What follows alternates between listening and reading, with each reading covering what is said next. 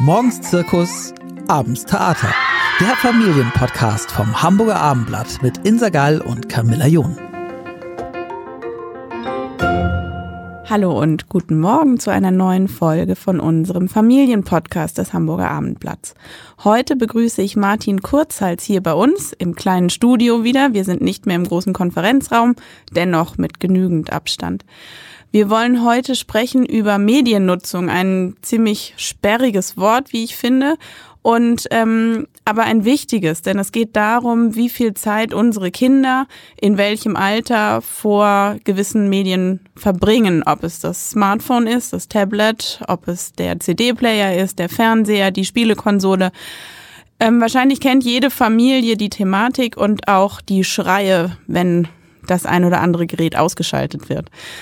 Ähm, Martin Kurzhals ist Experte in dem Gebiet, weil er sich ganz toll mit Kinderbüchern erstmal auskennt, lange im Oettinger Verlag gearbeitet hat und weil er dann aber sich auch was eigenes ausgedacht hat. Ähm, die Tigerbox Touch ist das neueste Produkt, was man von Martin Kurzhals und seinem Partner Till auf dem Markt kennt.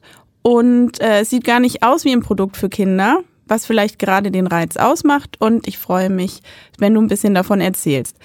Als erstes, ähm, jetzt habe ich einfach du gesagt. Das ist vollkommen in Ordnung. Ja, Guten Morgen gut. erstmal. Guten Morgen. du hast selber zwei Kinder. Nutzen die deine Tigerbox? Die haben die Tigerbox genutzt, wo sie im dementsprechenden Alter war. Mein Sohn ist 14, wird 15, meine Tochter ist 12.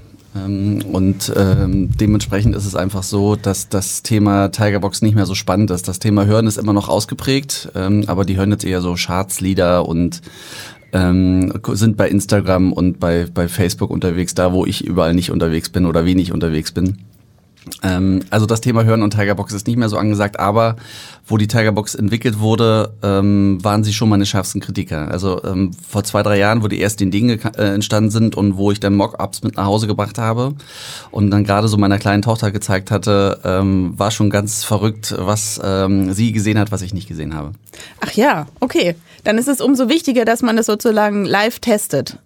Naja, man sollte es so und so mal machen, äh, gerade heute in, der, in einer agilen Welt, äh, nicht selber in seiner eigenen Bubble das perfekte Produkt zu entwickeln, sondern man sollte sich schon von Einflüssen drumherum leiten lassen. Äh, vier Augen sehen mehr als zwei. Ähm, und nicht nur Till Weitendorf und ich weiß, wie man eine perfekte Kinderbox macht, sondern gerade die Kinder wissen es. Und dementsprechend war das bei uns üblich und ist immer noch üblich, dass wir regelmäßig Produktideen, Entwicklungen und ähnliches sehr früh den, den Usern zeigen zum Ausprobieren. Und gerade Kinder haben ganz andere äh, Daumenlängen, Fingerlängen. Ähm, ähm, das, und das ist einfach ein wichtiger Punkt, dass man, was man berücksichtigen muss. Und die können ähm, Produkte anders halten, die haben viel kleinere Hände. Deshalb ist zum Beispiel diese eine Schlaufe entstanden. Vielleicht müssen wir kurz erklären, die Tiger Box ist eine Box, aus der Hörspiele rauskommen, äh, mit einem Touchscreen. Ähm, Hörspiele, Hörbücher, Musik, was gibt es noch? Im, Podcast letztendlich auch. Zum Beispiel hier aus Hamburg die Alsterdetektive ist auch auf diesem, auf diesem System letztendlich mit drauf. Aber letztendlich geht es darum, wie konsumieren Kinder ähm, digitale Medien im Kinderzimmer, während das die Erwachsenen regelmäßig über ihr Handy tun, beziehungsweise über Bose Sonos Box gibt es einfach viele Systeme am Markt. Gibt es im Kinder, äh, Kinderzimmer quasi gar nichts, was Streaming, wo es wirklich darum geht, eine Medienbibliothek, eine Vielfalt zu haben, im Kinderzimmer zu nutzen und äh, dadurch, dass die Kinder äh, für diese Tigerbox klassischerweise im Alter von drei bis acht, vielleicht drei bis zehn Jahren ähm, alt sind, haben die einfach keine eigenen Geräte zum Abspielen im Kinderzimmer.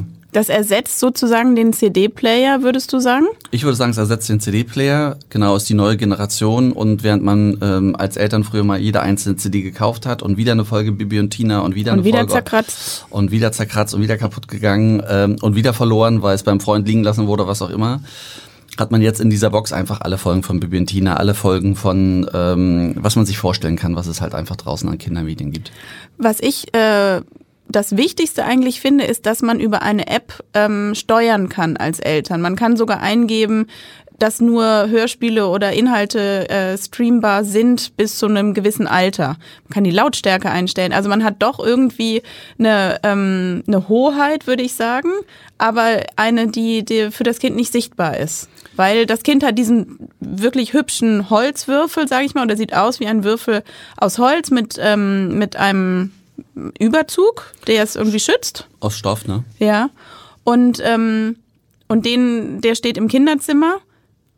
Und das Kind kann ja sozusagen selber entscheiden, aber dennoch äh, gibt es im Hintergrund die Sicherheit.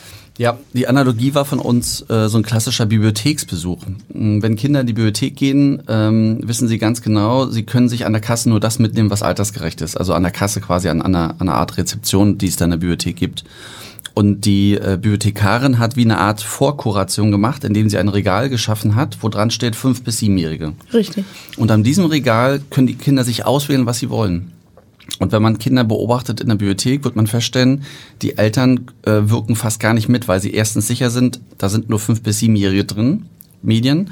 Und wenn das dann nachher am, am Desk oder an der Kasse durch das ähm, System der Bibliothek durchgezogen wird, äh, dann wird nochmal geprüft, ähm, das Kind ist auf dem Ausweis fünf Jahre alt und es nimmt sich auch Medien nur für fünf, sechsjährige. Mhm. Also hab, haben die Eltern die absolute Sicherheit. Und das haben wir versucht, in die digitale Welt mit rüberzunehmen und wollen den Eltern sagen, du kannst dein Kind einfach nicht vor 6000 Medien alleine lassen. Denn ähm, die Wahrscheinlichkeit, dass es nicht altersgerechte Medien in diesen 6000 Medien dabei sind, ist einfach groß. Ein vierjähriges Kind kann man nicht vor ein, ein Hörbuch für einen Zehnjährigen setzen. Ähm, und das ist einfach ein, ein wichtiger Punkt. Wir haben den Eltern einfach einen Steuerungsmechanismus mit an die Hand gegeben, wo wir sagen, du kannst dein Kind parametrieren, du kannst deine Helden auswählen, du kannst deine Themen auswählen, du kannst deine Altersgruppe auswählen. Und dann können sich die Kinder innerhalb von diesen ja, ähm, Ausschnitt aus diesen 6000 Medien, die es auf dieser Plattform gibt, können sich die Kinder frei bewegen. Wir sagen so ein bisschen englisches Passwort Wallet Garden dazu. Aha. Das wo die Kinder im Garten sich austoben, aber darum herum äh, können sie das nicht sehen. Das ist der sichere Zaun. Das ist der sicher und die sind einfach geschützt. Okay. Würdest du sagen, die Box darf den ganzen Tag laufen? Oder wie hast du das gehandhabt? Oder was hast du da für eine Meinung dazu? Man, es gibt Plattformen oder im Internet, Internetseiten, die Mediennutzung für Kinder vorschlagen, für gewisse Altersgruppen. Ich finde es sehr schwierig, weil ich finde, es, gibt doch einen Unterschied, oder? Zwischen man sitzt an einer Spielekonsole und zockt als Siebenjähriger oder eben man hört äh, äh, die drei Fragezeichen. Das ist wirklich eine Frage, die wir auch oft bekommen, auch von Kunden. Und wir haben Austauschgruppen auf Facebook und ähnliches. Da wird da sowas auch heiß diskutiert, gerade jetzt im Corona, wo die Eltern im Homeoffice sind äh, und sich eigentlich danach sehen, die Kinder, ich sage jetzt mal das böse Wort, ruhig zu stellen oder selber mal einfach zwei Stunden was abzuarbeiten. Genau. Ähm, ich halte davon einfach nichts, irgendwie knallharte Vorgaben zu machen, nur 17 Minuten am Tag davon, so und so viel Screentime ähm, ich finde, es muss ein Mix sein und wir als Eltern haben die, die Pflicht äh, einzugreifen und zu sagen, wenn es zu, zu extensiv ist. Und ich empfehle, wenn ich eine Empfehlung aussprechen darf, ich bin jetzt auch nicht irgendwie Diplom-Soziologe oder Diplom-Kinderarzt, der sich mit den Medien auseinandergesetzt hat. Einfach, es macht den Mix. Mhm. Wenn die Kinder zwölf Stunden nur Fernseh gucken, ist das nicht gut. Wenn die okay. Kinder zwölf Stunden am Tag nur die Tigerbox nutzen, ist das nicht gut. Weil draußen gibt's einfach noch so viel mehr. Man kann mit den Eltern mal eine Runde spazieren gehen, man kann mal eine Stunde Fernseh gucken, da gibt's ähm, auf Kika tolle Wissensformate und ähnliches. Äh, man kann auch YouTube mal gucken. Man kann einfach bei YouTube dann ähm, ein Video wie, wie entstehen Vulkane was, äh, äh, was ist das Weltall? Was, was steckt dahinter? Aber das hört sich so an, als ob du schon dafür plädieren würdest, dass es angeleitet ist, also dass man als Eltern dabei ist. Äh, die Eltern müssen am Ende des Tages schon wissen, äh, oder am Ende einer Woche, war die Mediennutzung von meinen Kindern in Ordnung? Kann ich damit leben und kann ich damit nicht leben? Ähm, und also muss es in irgendeiner Form eine Mitwirkung geben und die Mitwirkung ist, indem man halt nicht die Kinder alle fünf Minuten im Kinderzimmer steht, sondern die Mitwirkung ist, indem man mit den Kindern, indem man sie beobachtet und wenn man feststellt, das Smartphone, ähm, mein Sohn hat auch Tendenzen, ist festgewachsen, hm, äh, quasi öfter? direkt vorm Gesicht. Äh, da muss man halt für sich entscheiden, kann man damit leben und ich kann damit nicht leben und dann muss einfach mal das Smartphone, müssen werden Regeln aufgestellt, wo man sagt, so, du hast jetzt die letzten zwei Tage acht Stunden am Tag äh, durchaus mit dem Smartphone dich auseinandergesetzt. Äh, jetzt ist es mal für zwei Tage weg und dann gibt es erst einen Trotzmoment, so klassischerweise, wenn man Verlust hat, den man auch selber aus der, aus der Soziologie und Psychologie kennt. Und wenn der Trotzmoment vorbei ist, ab dann setzt der Kreativitätsmoment ein. Das bedeutet, äh, die Langeweile ist da, die Kids wissen nicht, was sie machen sollen und ab dann fangen sie an, andere Medien ähm, für sich zu nutzen, beziehungsweise andere Möglichkeiten, sie fangen sich an zu beschäftigen. Die Langeweile ist einfach ein Kreativitätstool, um Kinder einfach mal wegzubekommen von dem, was sie sonst immer machen. Also wenn mein Kind sagt, oh Mann, mir ist so langweilig, Perfekt. dann ist es ein gutes Zeichen. Es ist ein gutes Zeichen. Okay. Also ähm, du sprichst von einem Moment der des Aufbegehrens, wenn ähm, ein wenn jetzt das Handy weg ist. Also bei uns ist das so, mein einer Sohn ist vier Jahre alt und wenn man sagt, so jetzt ist äh, die Folge zu Ende und jetzt machen wir den Fernseher aus, dann ist ungefähr der Moment so lang wie die Folge selbst da frage ich mich halt schon vorher, mache ich überhaupt an oder nicht, weil Kosten-Nutzen-Rechnung, ne? man hat dann viel zu tun damit. Ähm, regelt sich das irgendwie, je älter die werden? Du kannst, also, schüttelst schon den Kopf. Ich schüttel schon den Kopf. Harte Diskussionen. Also zumindest in, in, meiner Bubble ist es so und auch in meinem Kreis um mich herum und in meiner Familie ist es so, ähm, die, die Diskussionen werden nicht einfacher. Die, die, Kinder werden immer eloquenter, die können sich immer Mist. besser ausdrücken. Die Kinder beobachten einen selber. Äh, ich sitze ja dann teilweise auch vorm Fernseher und habe dann das Smartphone, also Second, äh, Second Device oder wie auch oder Second Screen, wie man heutzutage sagt. Ich bin auch nicht immer das beste Vorbild und dann äh, fehlen dann irgendwann mal die Argumentationen. Aber häufig gibt's dann ein Einsehen, aber, aber du hast schon recht. Äh, letztendlich ist es immer wieder eine harte Diskussion. Es tut immer wieder weh und ähm, Streit ist da irgendwie vorprogrammiert. Aber ich kann einfach nur, nur sagen, wenn dann das einmal durchgestanden ist, hat man erstmal wieder für zwei, drei Wochen Ruhe, weil man dann eine klare Grenze gesetzt hat. Und ähm, ich glaube, die Kinder sind selber dankbar, zumindest ist es mein Eindruck, damit sie ähm, diese extensive Nutzung ist wie, muss man mit einer Droge vergleichen. Ähm, und sie selber sind damit äh, ähm, unterschwellig in meinen Augen unzufrieden. Okay. Dass sie diese, diese Medien selber so nutzen. Sie sind voll drin und würden auch nicht freiwillig aufhören. Aber ja. wenn man sie dann entbindet, ist zwar einmal so wie wenn die Droge abgesetzt wird, be bezeichne ich das mal, ähm, ist es dann einfach so, dass die dann äh, erst in diese Trotzphase kommen, wie ich es gerade beschrieben mhm. habe, und es tut dann auch weh. Aber wenn dann die Kreativitätsphase einsetzt, also die Phase, wo sie sagen, oh, was mache ich denn jetzt? Mhm. Ab dann sind es ganz andere Kinder. Das ist wahrscheinlich auch befriedigender, wenn sie ja. vielleicht selber was herstellen, was malen oder was basteln und hinterher merken, ach, guck mal. Genau. Das habe ich heute geschafft. Ja, und während bei uns unseren Kindern ist es so, ohne zu viel von den eigenen Kindern zu erzählen, ähm, wenn sie dann eine sehr intensive Nutzung haben, sieht man sie nicht und hört sie nicht. Sie sind quasi so, als ob sie gar nicht anwesend sind im ausgeschaltet, Haus. genau. Sie sind einfach ausgeschaltet. Ja. Und wenn dann doch mal ähm, äh, der Mechanismus gegriffen hat, dass sie ihre Smartphones vielleicht nicht gerade zu Besitz bekommen haben, weil wir es vielleicht ähm, ein Stück weit unterbunden haben, ähm, dann dauert das eine Stunde, dann kommt die Trotzphase, aber dann sind es tolle Kinder, äh, dann besonders tolle Kinder, äh, weil sie dann auf einmal bei uns sind, wollen mithelfen, können wir nicht was zusammen backen, wo auf einmal wieder eine Familiendynamik entsteht. Ähm, und, und das finde ich großartig. Und das muss man, glaube ich, immer wieder provozieren. Also man kann den nicht komplett das Smartphone wegnehmen und es geht gerade bei größeren Kindern schon mal gar nicht. Das ist deren Kommunikationstool. Darüber werden Hausaufgaben und ähnliches gemacht. Und ähm, das zu entziehen, geht nicht. Also Hausaufgaben, die, die schicken sich gegenseitig die, die Mathe-Ergebnisse zu, das sind Hausaufgaben so, machen. Okay. Das stimmt, aber genau, weil das ist was, was man sich ja auch oft fragt. Sollte man die Kinder denn besser irgendwie komplett fernhalten oder eben nur sagen, okay, was hören hört sich jetzt irgendwie, ist nicht so schlimm, aber das ist ja das, worüber, also auch so, das, was ich so mitbekomme, dass man denkt, ja, was, wo ist denn das richtige Maß? Wie findet man das? Was für Geräte holt man sich überhaupt ins Haus? Kann man nur die Kinder beobachten und ich glaube, verschiedene Medien wirken auch anders auf jedes andere Kind. Also es gibt auch jetzt hier nicht wieder eine, eine Pauschale, wo man sagen kann, ähm, das und das ist perfekt für das Kind. Ähm, ich würde einfach wieder sagen, dass das gesunde Mix macht das und die Eltern sollten groß mitwirken. Ähm, und ich kann äh, sagen, dass das Thema Hören, das Kopfkino einfach triggert. Hören und Lesen ist insgesamt für die Kinder besser, so würde ich am besten mal sagen. Erstens, ähm, sie werden dadurch wirklich schlauer. Man merkt es so, wenn Kinder viel lesen, es gibt auch diverse Studien dazu, können sie in der Grundschule viel leichter das Lesen lernen, sind, sind, sind stärker in der Mathematik, haben größtes Allgemeinwissen. Und so ist es ähnlich mit Hörbüchern auch, weil Hörbüchern einfach nicht komplett das Kind ruhig stellen, sondern Hörbücher führen immer noch dazu, dass die Kinder in einen, einer Kopfkinowelt kommen, mhm. die man beim Lesen übrigens auch hat. Ähm, und diese Kopfkinowelt erkennt man Kinder häufig darum, es gibt ein Phänomen, wir haben viele Kinder beim Hören beobachtet, ähm, die gucken sich das CD-Cover an.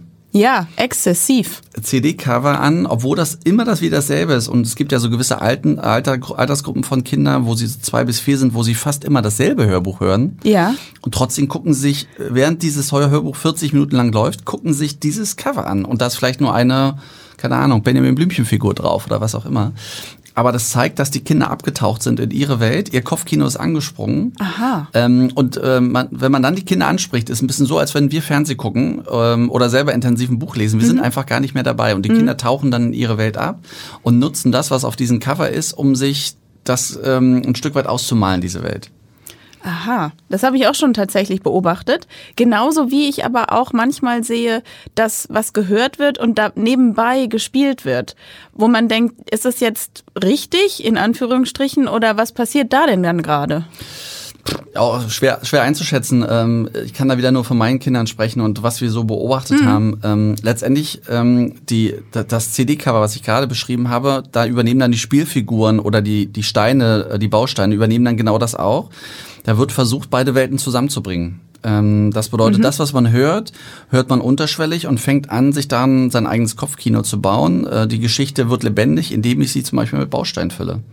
Ich baue mir dann ähm, äh, bei der Tiergeschichte von Feuerwehrmann Sam, wird gerade, keine Ahnung, äh, das Eichhörnchen ist im Baum, muss gerettet werden. Dann baue ich mir meine eigene Welt mit meinen Bausteinen ähm, und äh, kann das letztendlich zum Leben erwecken. Also ist es, ist die Fantasie denn das, was damit beflügelt wird? Ich würde sagen, ja. Ähm, dadurch wird die, die Fantasie deutlich getriggert ähm, und es wird für die Kinder dadurch lebendiger. Wenn sie nichts in der Hand haben, ist das Kopfkino schön, aber wenn sie dabei spielen können, malen können, können sie die Fantasie noch viel deutlicher auch für sich selber visualisieren und zeigen und es wird haptisch, weil man es auf einmal auch anfasst und an die Bausteine hat man an den Fingern und dadurch wird es für die Kinder häufig noch schöner, noch intensiver. Und gibt es was, was du selber noch hörst auf der Box? Ähm, ich höre deutlich weniger. Also ich höre auf jeden Fall die Tiger Show. Das ist so ein, so ein Podcast. Wir machen auch so ein Podcast-Format für Kinder. Und Dirk und Stefan äh, berichten dann alle zwei Wochen, was es Neues gibt in der Welt der Kinder. Es ist eine wirkliche Show, eine Unterhaltungsshow für Kinder. Mhm. Auf die Altersgruppen abgestimmt, hat immer so einen Newsblog, hat immer einen Witzeblog. Ähm, also es ist Unterhaltung pur für die Kids. Und ich ertappe mich dann selber, dass ich dann schmunzel und lache darüber. Und dann freue ich mich über die Nutzungszahlen von den Kindern, weil es wird sehr, sehr gut angenommen, diese Tiger Show. Das höre ja, okay. das, das höre ich noch sehr, höre ich wirklich sehr gern. Ähm, und ähm, ich nutze zur Entspannung autogenes Training. Und es gibt für Kinder autogene Trainingsübungen, die auch auf dieser Box als Hörspiel sind. Mhm. Und wenn man dann da mal so einen ganz verrückten Tag hatte und es abends und wir sind ja ein Startup, da ist immer gut und viel zu tun dann habe ich mich dabei selber schon ertappt, dass ich mir das autogene Training anmache und wie ich dann ruhig werde und atme äh, und meinen Brustkorb spanne und wieder nach unten ziehe. Ähm, hilft schon zur Entspannung und gerade für Kinder, wenn sie mal getobt haben und ähm, bei Kindern gibt es ja auch immer Phasen am Tag, wo sie mal total aufgeputscht sind, aber die Eltern nach Möglichkeiten suchen, wie kann ich meine Kinder denn wieder beruhigen? Wie Richtig. kann, wie kann ich sie wieder erden? Kann ich nur empfehlen, da hilft die Tigerbox auch, autogenes Training eingestellt, Entspannungsübungen, Yoga für Kids gibt's auch auf der Box. Mhm. Ähm, kann man die Kinder auch wieder entschleunigen. Okay, wäre auch was, was dann sozusagen eine Familienaktivität sein kann kann es auch zusammen machen zum Ende des Tages im Rahmen vom, vom Family Office ist 18 Uhr, alle lassen ihren Stift fallen und dann gibt's einmal zusammen Familienautogenes Training. Fängt vielleicht früh morgens um 8 den Tag an mit ein gemeinsames Yoga, so kann man die, die Tigerbox da auch in den Tagesablauf mhm, Wäre auf jeden Fall eine schöne Struktur, die jetzt gerade auch so fehlt, ne? was, was ja auch sonst Halt gibt, wenn man eben weiß, um die und die Uhrzeit passiert wiederkehrend ein Ritual. Das hört sich eigentlich ganz gut an.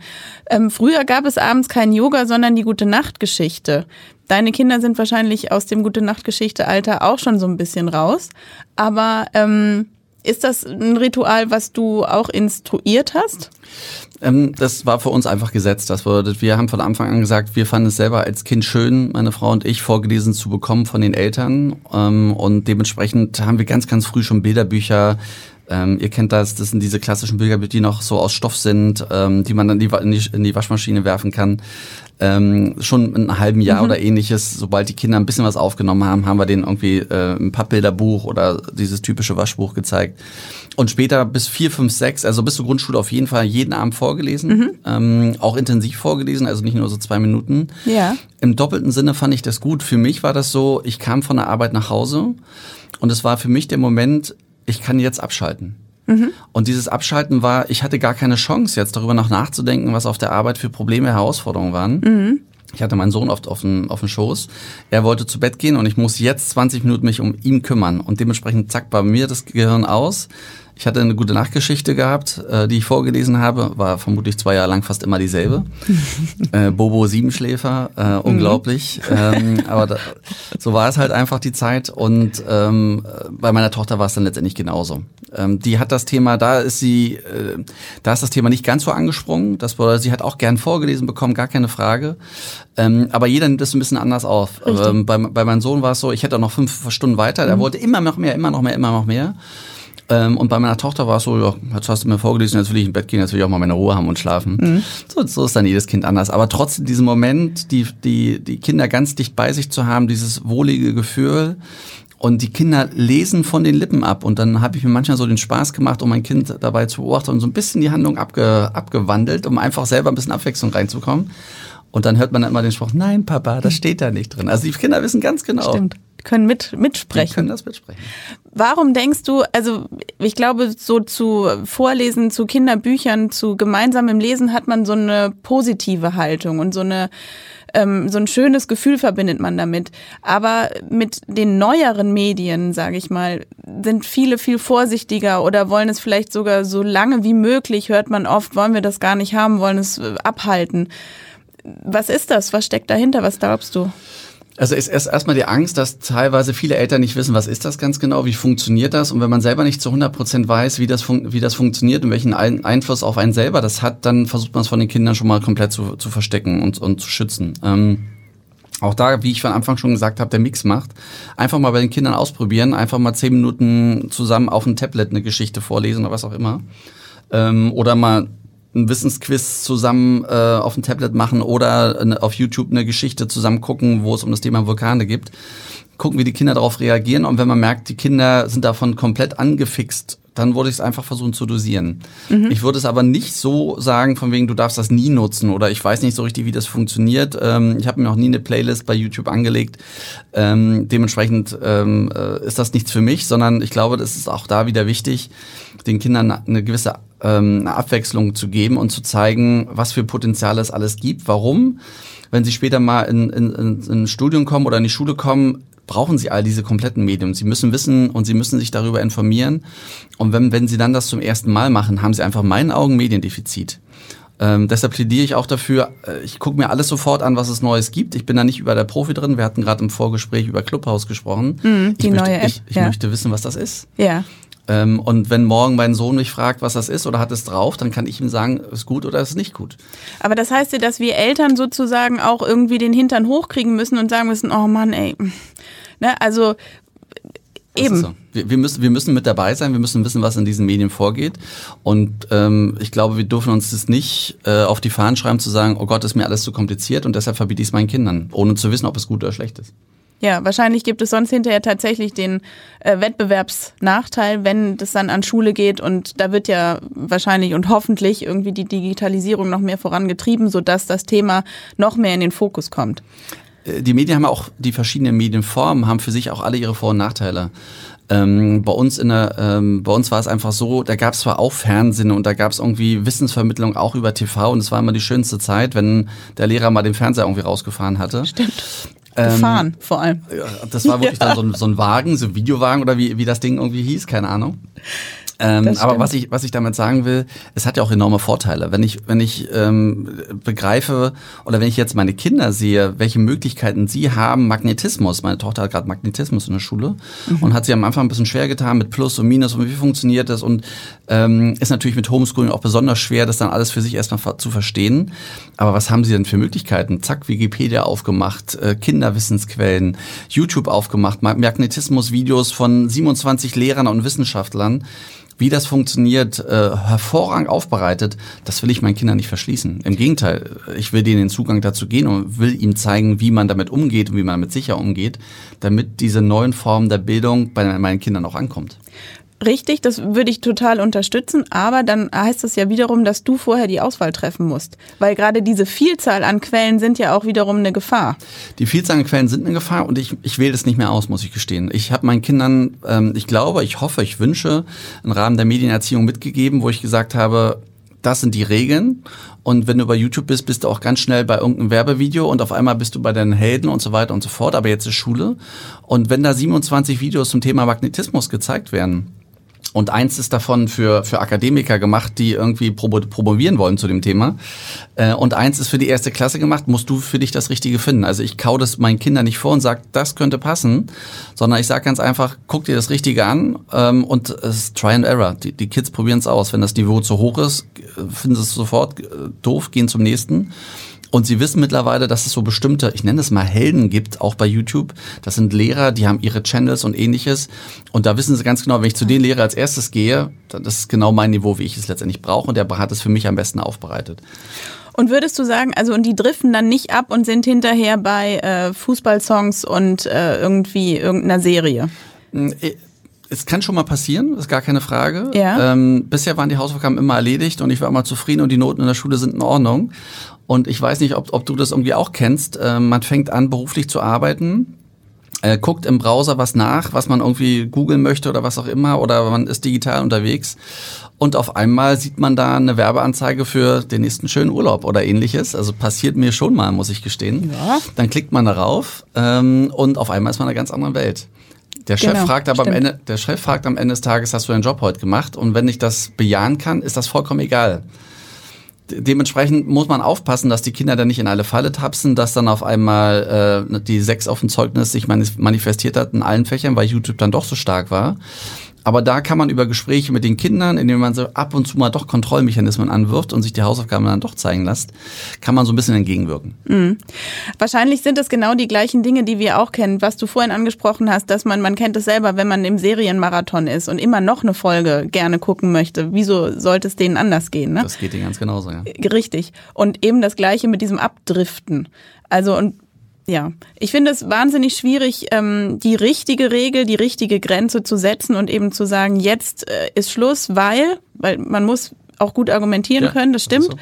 Ähm, aber tatsächlich ähm, ist es doch auch unsere Aufgabe, ja, und irgendwie auch die Pflicht als Eltern, ähm, zum einen informiert zu sein und zum anderen eben dann die Dauer zu bestimmen und Ja. auszuhalten, wenn die Reaktion etwas lauter ausfällt. Wenn die Kinder sich verändern und man merkt, das ist nicht mehr mein Kind, mein Sohn, meine Tochter, ähm, dann hat das vielleicht häufig auch was mit dem Medienkonsum zu tun. Deshalb muss man reflektieren, wie sah das dann in den letzten Wochen und Monaten beim Kind aus. Ähm, und wenn man feststellt, ähm, dass das Telefon äh, am Tag viermal am Strom war ähm, und äh, wenn man in ein Kinderzimmer reingeht, dann sollte man sich Gedanken machen. Ja, das glaube ich auch. Vielen Dank, Martin. Das war schon mal ein gutes Schlusswort. Und äh, wir hören einfach weiter. Ja, so machen wir es. Danke. Da, danke Tschüss. sehr, dass ich hier sein durfte. Gerne. Weitere Podcasts vom Hamburger Abendblatt finden Sie unter abendblatt.de slash podcast.